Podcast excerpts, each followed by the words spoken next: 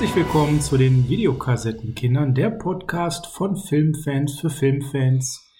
Ich bin der Sascha und an meiner Seite wie immer ist der Per. Hallo. Moin Per, grüß dich. Moin, moin.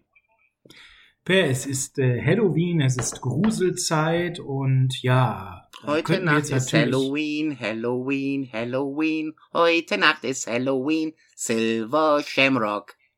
wir wollen, äh, wir haben überlegt, was machen wir? Die überbewertesten Horrorfilme ranken wir alle Halloween-Teile durch und haben wir gedacht, das ist alles langweilig.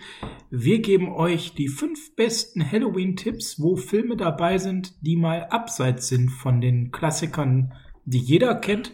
Auch Klassiker, aber vielleicht nicht die, die man sofort als erstes auf dem Schirm hat. Und da hat jeder von uns mal fünf mitgebracht. Wie immer, per haben wir uns nicht abgesprochen. Das heißt, es kann gleich Doppelung geben. Oder auch nicht. Magst du mal anfangen? Ja, und ich möchte mit was Spanischem anfangen. Und zwar die Nacht der reitenden Leichen. Den ersten Teil einer Quadrologie aus äh, Spanien, wo es um Tempelritter geht, die blind sind und sich nur mit ihrem Gehör ihren Opfern nähern können. Und Wir besprechen hier natürlich die gekürzte Version, die freigegeben ist offiziell, ne, muss man dazu sagen. Natürlich, also wir möchten hier nichts positiv bewerben oder hier äh, euch darauf aufmerksam machen. Wir reden über die ganz normalen Versionen, die auch im Fernsehen laufen. Ganz genau. Ein äh, schöner Film. Warum hast du den ausgewählt für einen schön launigen Halloween-Abend? Weil der wie Halloween nicht so bluttriefend ist, sondern unwahrscheinlich viel auf Atmosphäre, Musik und Geräusche Wert legt. Ah, das ist eine Sache, die besonders schön ist. Und auch die Aufnahmen sind sehr schön und auch wenn die Tempelritter dann auf ihren Pferden in Halbzeitlupe durch die Gegend reiten, ah, es sieht einfach herrlich aus. Ich mag die Serie. Schön, prima. Dann fangen wir mit meinem ersten an und ich mache mal was ganz Altes, was ganz Klassisches, was, was jeder kennt, wo ich aber immer das Gefühl habe, gesehen haben den gar nicht so viele, und zwar Psycho. Für mich einer der absolut prägendsten Horrorfilme. Hitchcock hat für mich eigentlich den perfekten Horrorfilm da 1960 gemacht. Unheimlich raffinierte Kameratricks, eine tolle, äh, beunruhigende Darbietung von Anthony Perkins, tolle Effekte. Ähm, Uns verarscht, dass der Hauptdarsteller direkt am Anfang stirbt. ja, ja, ja, also wollen wir gar nicht so viel spoilern, wobei viele werden ihn mal gesehen haben. Ich kann euch nur sagen, grabt den ruhig mal wieder aus, guckt den mal wieder. Das ist ein richtig, richtig, richtig toller Film. Weißt du denn, was Psycho und TCM gemeinsam haben? Den Mörder? Richtig. Beruht beides auf Ed Gein. Richtig. Von dem es noch eine sehr gute Doku dazu gibt. Ähm, ja, und ähm, Psycho ist, also ich bin ja großer Hitchcock-Fan. Wir haben übrigens noch nie einen Hitchcock äh, hier gemacht. Das ist eigentlich auch, geht gar nicht. Müssen wir mal dringend nachholen. Ich bin ja bald dran. Ja, da gibt's Hitchcock. Oder doch Tiffany? Ich weiß es nicht. Auf jeden Fall, Psycho ist einer meiner liebsten Hitchcocks und tatsächlich auch einer meiner liebsten Horrorfilme. Und ähm, ja klar, Horrorfilme an Halloween sollte man bei Nacht gucken. Bei Psycho finde ich das besonders wichtig. Guckt den, wenn es dunkel ist, wenn es spät ist. Der ist ruhig. Genießt ihn. Genießt diese Klänge, diese Schatten, diese Musik. Ein ganz besonderer Film, der mir sehr ans Herz gewachsen ist. Meine Nummer 5. Gut, dann komme ich zu meiner Nummer vier und sie ist immer noch kein plakativer Horrorfilm. Ich komme wieder zu etwas Unheimlichen, zu was Geheimnisvollen, zu was Düsterem. Das Böse, Phantasm. Oh. Auch ein Film, der sehr atmosphärisch ist, mit Angus Scrim, den Tallman, einer der unterschätztesten Horrorfiguren hat, die es gibt. Dann Waffen, die Weihnachtskugeln auf einmal in einem anderen Licht erscheinen lassen. Und ich liebe diesen Film für seine Musik, für seine Darstellung, für seine Düsternis, für seinen skurrilen Teil, wo du nicht weißt, was ist wahr, was ist Traum, was ist Wirklichkeit, was ist Einbildung. Und nach insgesamt fünf Teilen weiß ich es immer noch nicht. Haben die sich alle nur eingebildet oder was ist hier passiert? Meine Nummer vier, das böse Phantasm. Auch ein schönes Ding. Muss man aber nicht jeden, jeden Teil gesehen haben, glaube ich. Meine Nummer vier ist von 1977, ein guter Jahrgang, da wurde ich geboren. Und es geht um eine junge Ballettelfin. Oh. Susie. Die aus den USA kommt und in eine angesehene Tanzschule geht. Und du weißt sofort, um, welches, um welchen Film es geht. Suspiria. Das Original wohlgemerkt, bitte guckt euch das Remake an, aber bitte wisst das Original zu schätzen. Diese ganze Aufmerksamkeit der letzten Jahre gefühlt ist so in dieses Remake von 2018 gegangen, was sicherlich eine gewisse Qualität hat. Aber dieses Original ist es wert, an Halloween gesehen zu werden. Ein echter Argento und zwar einer von der richtig, richtig guten Sorge. Suspiria mein nächster Vorschlag hier auf der Liste.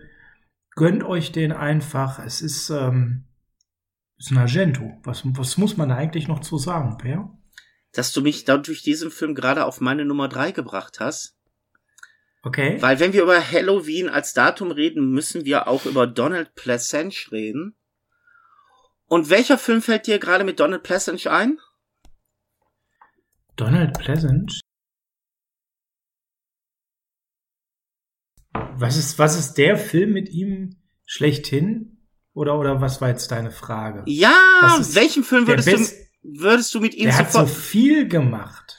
Also ich rede nicht von Halloween, ich kürze diese ganze Sache ab, weil du hast mich durch deine Wahl auf meine Nummer drei gebracht, ein Film mit Donna Pleasence, Jennifer Connolly, auch von Dario Argento. Es war mein erster Argento, den ich gesehen habe, Phänomena. Oder wie er auf amerikanisch heißt, Creeps. Ein, Creeps, ja. ein wunderbarer Giallo mit einer kleinen Note des Übernatürlichen.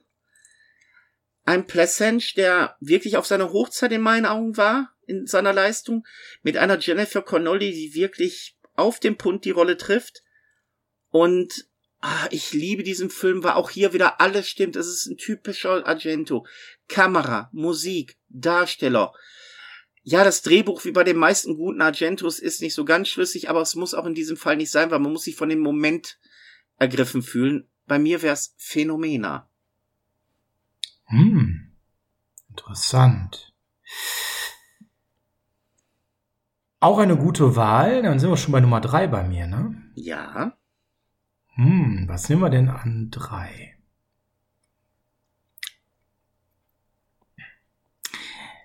Wir, wir lassen ja den meisten Mainstream, den jeder guckt, wie Freitag oder Halloween raus, haben wir gesagt. Wir Ja. uns ja so ein bisschen so auf die Nebenkriegsschauplätze. also Nicht das Offensichtliche.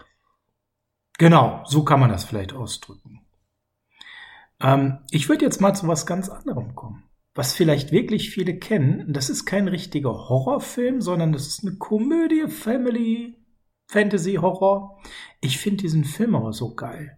Jetzt bin Und ich ich möchte, ja, es ist Hokus Pokus, drei zauberhafte Hexen. Ich finde diesen Film mega und er hat schon so ein kleines bisschen Horrorelemente, deswegen würde ich ihn hier gerne mal mit reinnehmen, weil der wirklich unterm Radar fliegt, finde ich, bei all diesen Halloween-Filmen, die so laufen, jedes Jahr. Auf Platz zwei kommt gleich dafür was Heftigeres. Okay, dann kommt bei mir auf Platz zwei tatsächlich jetzt was Heftigeres. Ich bin gespannt, nicht, dass wir jetzt das gleiche haben, wenn wir beide von was äh, Heftigem reden. Und zwar würde ich da aufgrund, dass der Film fast komplett in so einem kurzen Abstand ist, würde ich hier einen Zweiteiler gern erwähnen. Mhm. Und zwar Waxwork Okay. von Anthony Hickox. Da macht auch unser Freund aus Gremlins wieder mit. Unser Hauptdarsteller. Ach. Und zwar ist es Waxwork Teil 1 und Teil 2, dessen Schönheit es ist, in mehreren Settings zu spielen, sei es in einem Werwolf-Setting, sei es in einem Zombie-Setting, in einem Dracula-Setting und Ja. gerade im zweiten Teil sogar in einem Dawn of the Dead Setting, was ich super amüsant finde, auch wenn es nur ganz kurz ist. Meins wäre wirklich Waxwork. Ein guter, lustiger, wenn auch ziemlich brut ja, brutal, ziemlich blutig, sagen wir es mal so. Ein blutiger Film, aber ein spaßiger. Waxwork wäre meine Nummer zwei. Okay. Ich habe ja gesagt, es wird heftiger und das ist auch so.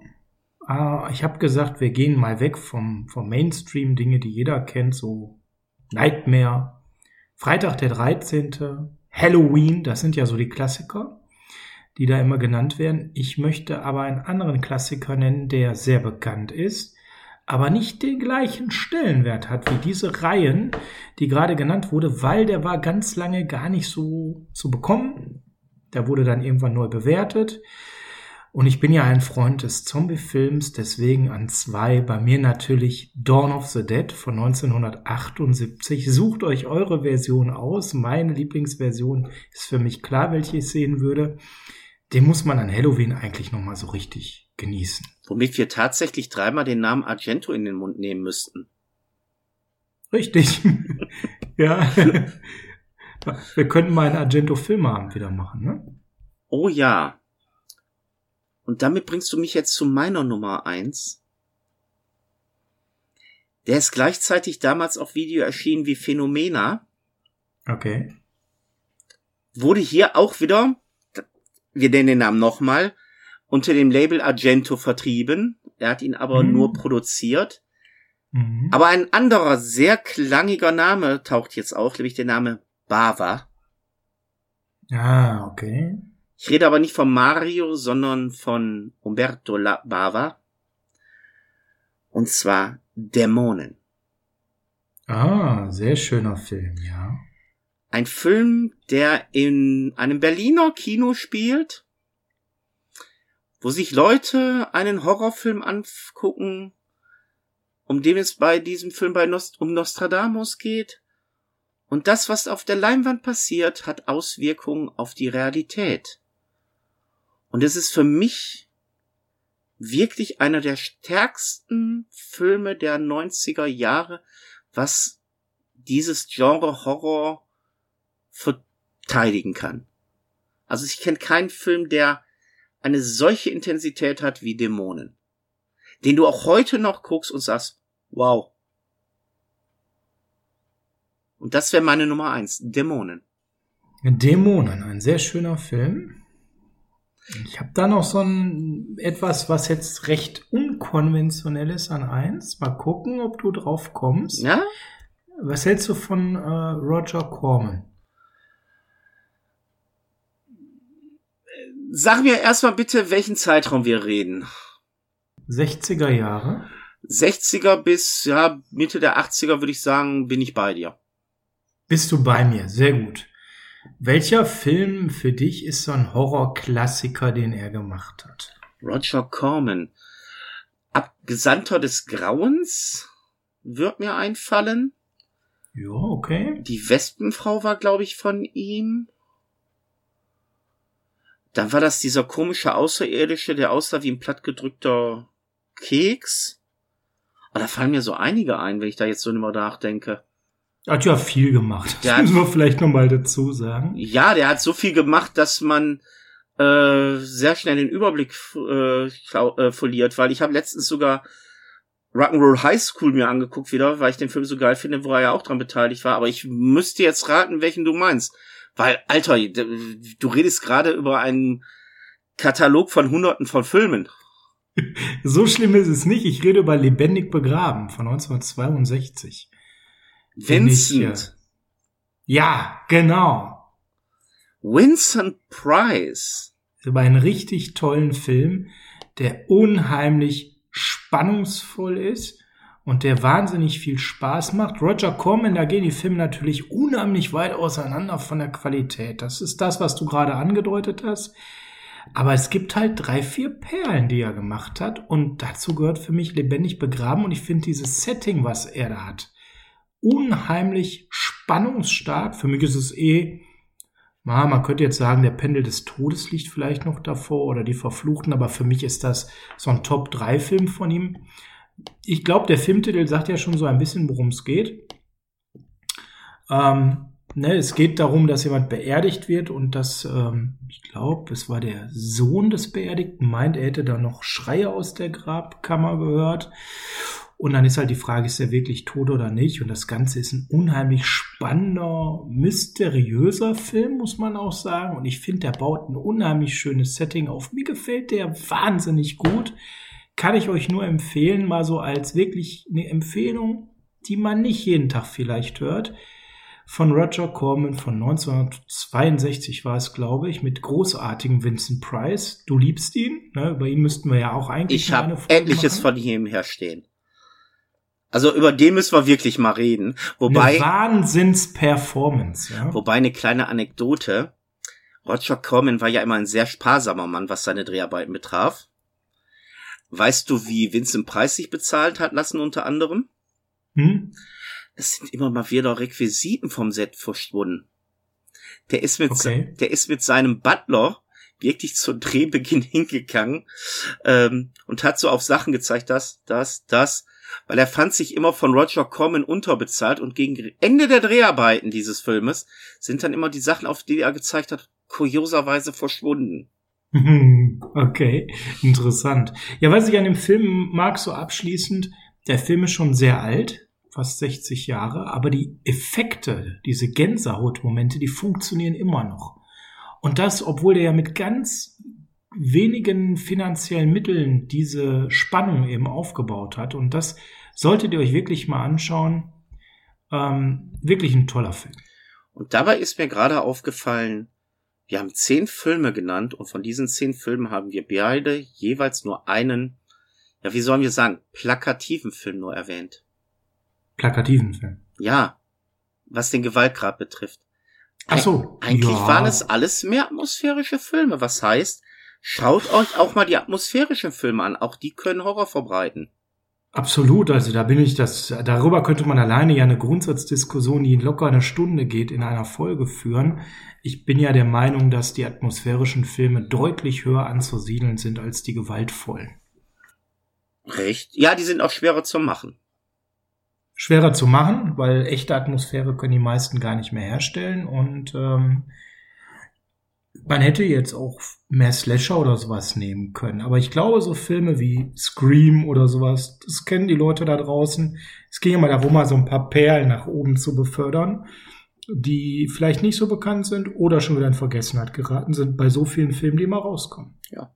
Ich hoffe jedenfalls, dass sich der ein oder andere Hörer jetzt für einen dieser Filme interessiert oder sagt, hey, mal gucken, was das ist, habe ich noch nie von gehört, vielleicht kann ich da was mit anfangen. Also ich empfehle euch wirklich mal die atmosphärischen, die wir genannt haben, oder die Argentos. Und würde sagen, von meiner Seite bis dann und Happy Halloween. Happy Halloween, folgt uns auf all den Kanälen, wo wir unterwegs sind. Wir freuen uns über jeden Like-Button, über jedes Glockengebimmel bei YouTube, wo der Per jede Menge Unboxing immer auf seinem Kanal hochlädt. Wir freuen uns, wenn er uns bei Twitter folgt, wenn ihr liked, wenn ihr retweetet, wenn ihr bei Instagram eben uns äh, ein Like da lasst oder uns auch mal in die Story packt, wenn wir was veröffentlichen. All das hilft uns ein bisschen Reichweite zu bekommen, damit dieses Projekt uns noch mehr Spaß macht. Vielen Dank an dieser Stelle. Guckt mal rein, welchen der Filme ihr vielleicht sogar streamen könnt. Happy Halloween, Per. Und ein wichtiger Hinweis noch zum Schluss. Ich krieg von dir noch einen Euro. Du hast vergessen, die Kassette zurückzuspulen. Ne, den Hinweis musst du jetzt geben. Okay. Rückspulen nicht vergessen. Kostet sonst einen Euro extra. So wie beim Sascha so jetzt. Bin auch schon so arm. Okay. Happy Halloween. Bis dann. Happy Halloween. Ciao.